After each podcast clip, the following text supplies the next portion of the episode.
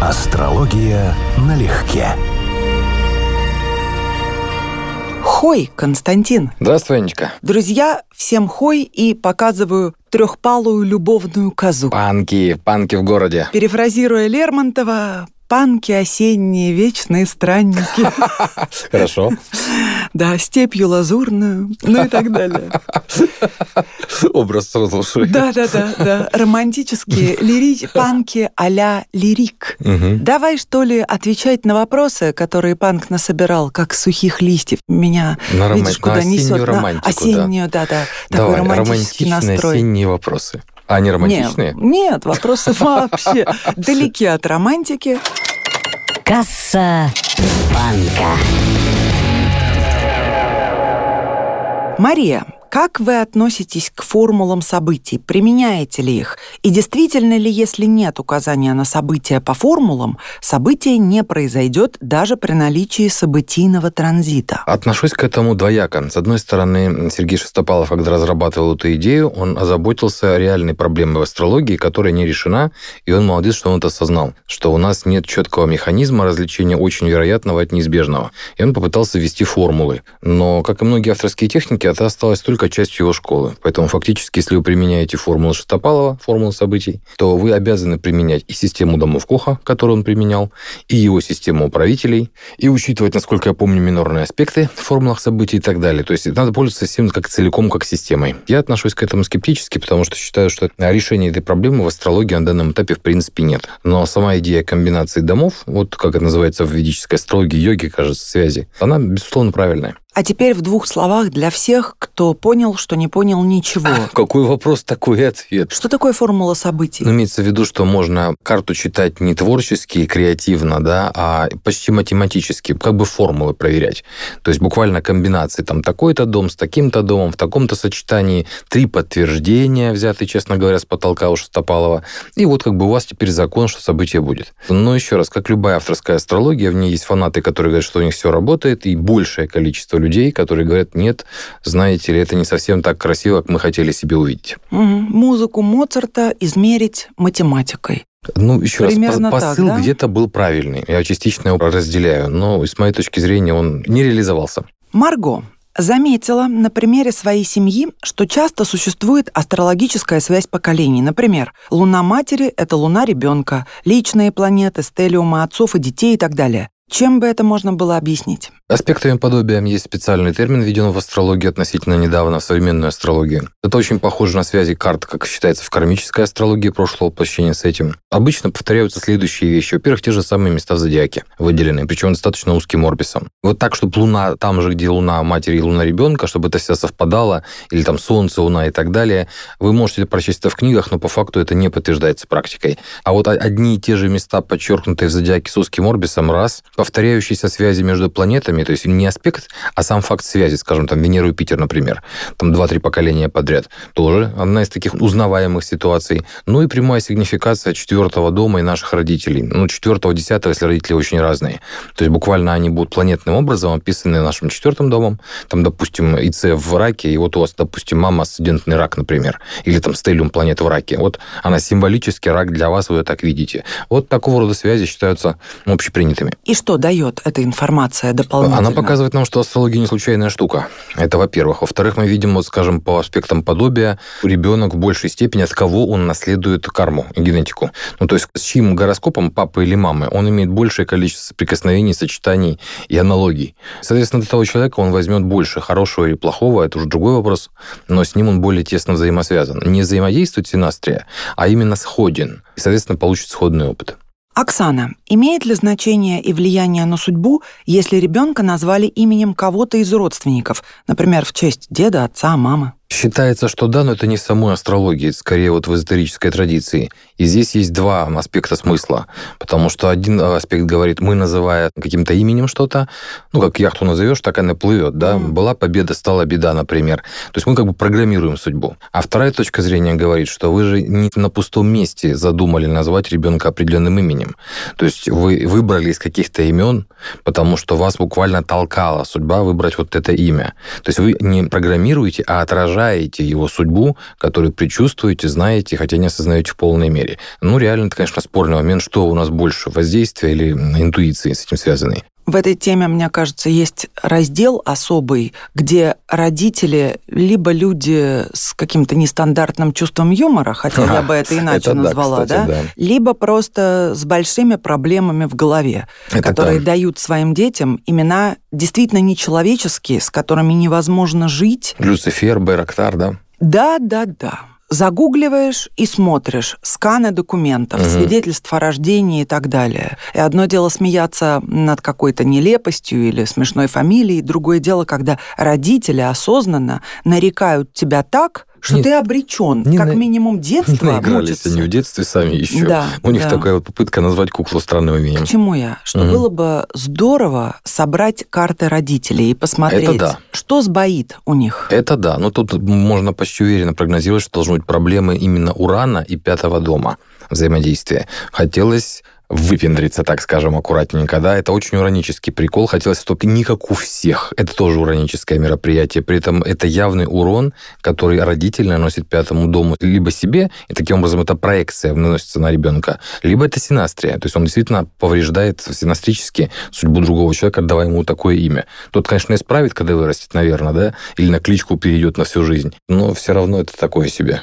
Владимир Армес. С чем может быть связана плохая память? Могу перечитывать книги, пересматривать фильмы почти как в первый раз. Знания со школы на уровне выучил, сдал экзамен, через пару месяцев почти ничего не помнишь. Но это у нас у всех бывало. Мгм. При этом поток информации постоянный, книги, журналы, курсы обучения, да и по работе постоянный мониторинг законодательства и бумажная работа. Теперь положение. Сатурн в шахте, седьмой градус Скорпиона в третьем доме. Ух ты, с градусами еще. Мгм. Меркурий, управитель первого дома в 26 градусе весов в третьем доме. Мгм. С сожженным Солнцем, которое управляет 12 домом в 30 градусе весов в третьем доме. Вопрос. Как проработать? Как проработать это вопрос, конечно, не даже не для эфира, тем более там для комментов в Инстаграме меня часто спрашивают в комментариях, как проработать. Предполагается, что две-три фразы могу решить вопрос. Ну, как бы можно, да, но это выглядит и будет по смыслу абсурдно. Но судя по тому, как вопрос задан, человек четко понимает, с чем память связана. У нас три планеты, в общем, в целом отвечают за память. Ну, по-хорошему еще и Марс за физическую память, за память движений. Но Сатурн – долгосрочная память, Меркурий – оперативная память, Луна – эмоциональная память, а импринты так разного рода. И, соответственно, мы смотрим повреждения этих планет друг с другом. Это буквально конфликт разных видов памяти, напряженные аспекты. Мы смотрим неудачное влияние Нептуна на Луну, Меркурий или Сатурн. Это буквально размывание, подмена памяти, сублимация. Ситуация, когда человек может, даже будучи здоровым, говорить, нет, такого не было, вообще мне все это зря рассказываете, я ж там был, вы все выдумали. Вот такое вытеснение даже может происходить. Но да, Меркурий и Сатурн основные. И как вы описали, Сатурн долгосрочная память у вас мало задействована, не в самом сильном положении. А Меркурий, наоборот, он и очень ветреный. То есть буквально оперативная память меркурианская, быстрая, стремительная, но воздушный знак, кардинальный знак, он ничего там долго не держит, это его нормальная природа. Наталья, в Синастре Лилит в соединении с личностными планетами. Мнения разделились. Одни считают, что надо расходиться, перед этим проработав отношения. Другие, что после проработки они станут крепче. Какого мнения вы придерживаетесь? Я считаю, что элит в принципе не является образующей ни крепких отношений, ни разводным фактором. Это только дополнительная штука в любой синастрии, да и вообще в любой натальной карте. И принимать решение на основании этого соединения категорически нельзя ни за, ни против. У вас есть седьмой дом, у обоих. У вас есть напряженные, возможно, конфликтные аспекты. У вас, возможно, есть сочетания, которые обычно соответствуют романтическим там, или долгосрочным отношениям. И это все не лилит. Вот это все самое главное. А лилит просто даст ситуацию, при которой владелец лилит, ну, процентов на 60-70, это будет читаться вот так, неосознанно притягивается к владельцу этих планет синастрических, находит в них какой-то жутко глубокий смысл, в чем-то его подозревает, регулярно выпадает на измену, вот в кавычках, да, вот, то есть как бы вот свои качества приписывает другому человеку. Но это в том числе работает как клей, но и как катализатор негатива в отношениях. Тем не менее, само по себе это фактор совершенно второстепенный. Если этот человек прям сильно плохой, по-настоящему активный носитель лид, то владелец лид может нанести урон, научить плохому, подсадить там на что-нибудь, на дурные привычки, что там за планеты с той стороны, владельцы планет. Но это реже. Бирюк. Существуют ли в жизни человека вещи, которые укладываются только в один дом? Если да, то чем они отличаются от остальных многодомных? Ну, я бы сказал, что в большинстве случаев, наоборот, явление только в одном доме. Иногда бывают исключения. Ну, допустим, там дети – это только пятый. Если вы не рассматриваете чужих приемных детей, а говорите о своих, то это пятый. И все. То есть одиннадцатый мы в этом случае не смотрим. Если мы говорим о супружеских, партнерских, серьезных, вообще серьезных отношениях, это только седьмой. Все остальные – это другие отношения. Да, они в ассортименте эти отношения, но семидомные, партнерские, дом единственный. Первый дом, описывающий тело, исключителен. То есть, опять же, почти любой дом на самом деле в каких-то вопросах исключителен. То есть, скорее, исключение из правил – это вот ситуация типа 2.8, когда мы рассматриваем деньги свои, деньги отданные в долг или там вложенные куда-нибудь, и вот возникает эта вилка из двух домов. Или там, допустим, образовательная тематика. И вновь, третий дом – это начальное образование, девятый – высшее. Никогда не иначе. Но если мы рассмотрим тему образования в жизни человека ну, мы два дома посмотрим. Алексей, Редко, но случается в транзитах тишина, когда к натальной карте один мажорный аспект, и то долгосрочный от высшей планеты, и несколько минорных незначительных, о чем может говорить этот непродолжительный период, что предоставляется чуть больше свободы и выбора. Вообще да. То есть предполагается, что когда мы не находимся под влиянием, ну, в кавычках, звезд, то есть планет транзитов, у нас больше шансов делать что-то, ну, по своей собственной программе. Но, как вы описали, у вас медленный транзит, мажорный аспект. На самом деле, в течение всего этого транзита, пока он в петле, а это, вероятнее всего, будет так, какие-то события с ним возможны. И каждый раз, когда к этому аспекту достраивается быстрый транзит, Солнце, Луна, Меркурий, к той же комбинации, сколько-то дней события возможно и вероятно. Поэтому, ну, так по описанию сожалению, это не совсем застойный период. То есть не межсезонье. Ванильная снежинка. Ой. Константин, вы как-то говорили, что предпочитаете холостяцкую жизнь из-за Урана в седьмом доме и аспекта Урана с Солнцем. Что еще в натальной карте указывает, что нативу лучше не вступать в брак? Ну, я бы сказал, не совсем корректно, да, или вы цитируете не совсем корректно. Речь не о том, что я предпочитаю холостую жизнь, а о том, что я смирился, что в моем седьмом доме, то есть в доме отношений, есть ярко выраженная аномалия, и строить отношения типовые, стандартные и так далее сразу плохая идея. То есть они изначально должны быть другими. И да, вот такие отношения, в том числе мне интересные, но я изначально рассчитывал, что они надежными, стабильными и так далее будут далеко не всякие. Все по-прежнему из-за этого же самого Урана, а также Марса, а также Плутона, а также проблемной Луны. Седьмой дом у меня так на любителя, как вот краковская колбаса, хорошо полежавшая. Поэтому нет, это не сознательный выбор холостяцкой линии. И это не ситуация, при которой в брак лучше не вступать. Это скорее нужно искать тех, кто не повреждает тебе седьмой дом. А вообще, в ответ на ваш вопрос у меня был, мы его системно исследовали в «Астрологии любви и брака», книга 2008 года, где был целый блок, посвященный теме исследований мужского и женского отношения к браку, проблем в браках. Там самые разные комбинации. Скажем, вот кому можно рекомендовать точно не вступать, это очень проблемный седьмой дом, не имеющий позитива в карте вообще. Ну, скажем, не как моя моя ситуация. Потому что, например, деловые отношения меня в основном в жизни только радовали. У меня с личными не все здорово. А если у человека такая картина, как, скажем, у Коко Шанель, где там тоже с оговорками все, вот это может быть вполне сознательный выбор, что в брак не подписываться. И это будет логично, потому что она не будет вписывать в свою жизнь опасную сферу деятельности. Виктория Лузгарева.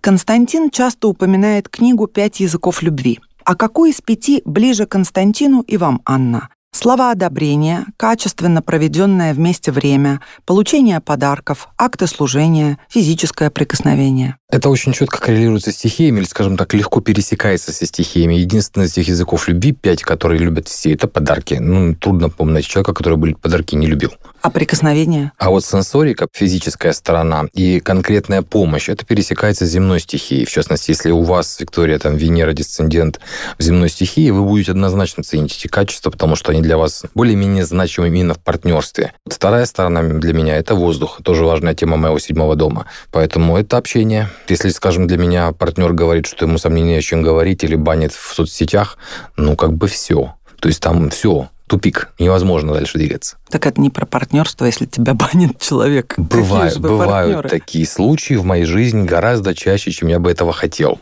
И это еще мягкий вариант, потому что без суда, алиментов и всего остального, да. Ну а ты? Ну а я, я ни от чего не готова отказаться. Молодец. Я в своем ну, репертуаре. Нет, ну серьезно.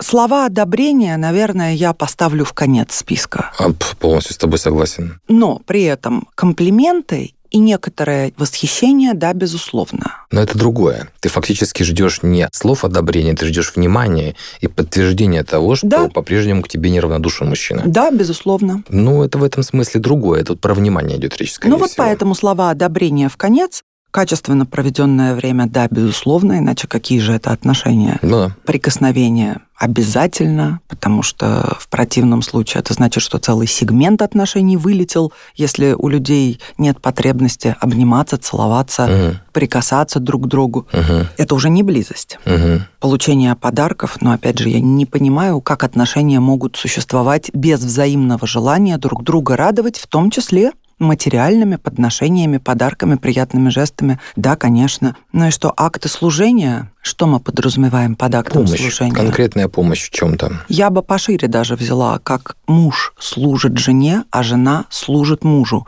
Взаимное служение. Но для меня опять это неразрывный процесс, круговорот. Мгм. Обычный классический патриархальный расклад обмена энергией с элементами равноправия.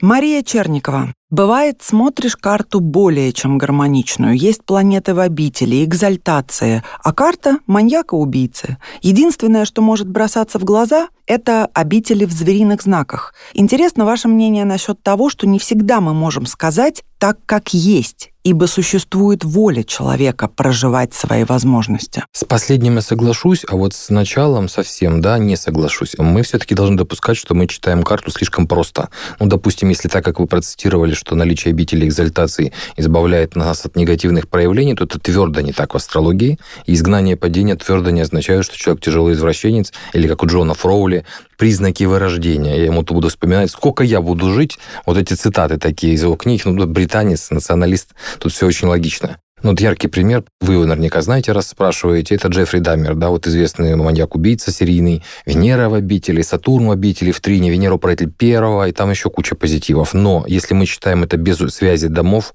если мы читаем это без, скажем, возможности нанесения ущерба или отношения к чему-то, мы упускаем важную составляющую. Прекрасный пример по этому поводу – стрелок серийный Рикардо Мартинес, кажется. Вот у него асцендентный стрелец с Юпитером в Стрельце – но этот Юпитер наносит тяжелый удар Меркурию, правителю седьмого дома, в соединении с восьмым, в изгнании, в соединении с южным узлом. То есть буквально он, Юпитер в обители, карает и уничтожает каких-то других людей, которые в изгнании с южным узлом и с восьмым домом он их физически убивал. То есть карту можно читать так, что ты понимаешь, что она не примитивна. Еще раз, уровень обители экзальтации – это не про психическую вменяемость, невменяемость, это про адекватность планет, их планетной программе. А карта читается целиком в комплексе обязательно с домами, если мы делаем это всерьез. Вика Жукова. Как проявляется Юпитер в Козероге в первом доме? Ну-ка, во-первых, как Юпитер в первом. То есть он событийно будет все равно проявляться как элемент первого дома, части вашей судьбы, жизни, внешности. Вы должны производить хорошее впечатление, даже иногда, когда вы этого не ставите себе целью. Юпитер в первом обычно, это каждый 12 человек, умеет при желании произвести приятное юпитерианское впечатление. Иногда это выглядит как симпатичный человек, но вообще-то вызывающий слегка вот уважение и доверие. Вот такое, да, симпатию. Козерог здесь в наименьшей степени интересен, потому что для медленных планет, а Юпитер, Сатурн, две первые медленные планеты, которые мы разбираем, это уже поколенческая категория. Это не то же самое, что там Луна в Козероге, например, или Луна в Скорпионе. Очень личная характеристика. Но Юпитер в Козероге, он целеустремленный. И это одно из качеств, которое будет развиваться и будет с возрастом, с временем еще более видно. Вот где-то к середине жизни, к 40 годам. То есть Юпитер в первом – это амбиции, умение ставить себе, добиваться далеко идущих целей. И я, например, мне тоже Юпитер в Козероге, я очень люблю это положение, несмотря на падение, потому что это комбинация двух противоречащих вещей. Либеральных ценностей, оптимизма Юпитера и консервативных, и центробежных, центростремительных Сатурна. И вот у этого человека это дано и то, и другое. Поэтому у вас это будет буквально на лице, в жизни, в судьбе. Ну, правда, если это еще и управитель первого, в первом доме, вот тогда у вас вообще больше возможностей, чем у других. Вот если это управитель 12 в первом, это не так весело. Марина Богашкова. Многие источники дают пугающую информацию о положении управителя гороскопа в восьмом доме. Развейте, пожалуйста, этот миф, особенно если это такая консервативная планета, как Сатурн. Здесь важнее не само положение, а в каком оно качестве, в каких аспектах и в каком знаке. Потому что управитель первого в восьмом – это каждый двенадцатый человек на улице примерно в среднем. И да, у этих людей больше жизни стресса, больше испытаний, больше восьмидомных событий, даже если они являются их свидетелями, а не непосредственными участниками. Ну, скажем, там вы работаете в опасной среде. Скорая помощь, силовые структуры. Вот вокруг вас этого восьмого дома просто вагон. Но он как бы не ваш личный. Поэтому принципиально смотреть, в каком состоянии вы управитель первого в восьмом. Если, допустим, вы там планета в изгнании под ударом в напряженных аспектах, это плохо, это реально опасно. Да и, в принципе, напряженные аспекты к управителю первого в восьмом опасны. Но какого рода опасности, от чего эти опасности могут происходить в жизни? Это совершенно разные сценарии. Алексей Харьков, про стационарные планеты на обоих разворотах расскажите кратко, пожалуйста. Есть более подробное описание астрологии трансформации личности, кармический раздел, первая часть. Там приводится метафора одного из астрологов прошлого. Боюсь сейчас соврать либо Машалах, либо Абу Машар. Он приводил метафору, что планета в стационарности, директно ретроградная, вот когда она разворачивается ретроградность, похожа на человека, который еще здоров, но на самом деле уже заболел, только еще не вполне это понимает. А выходящий из ретроградности в директность похоже на больного, который после тяжелой болезни предстоит ему выздоровление. Он слаб, он еще не может быть полноценно действующим, но впереди у него директный режим.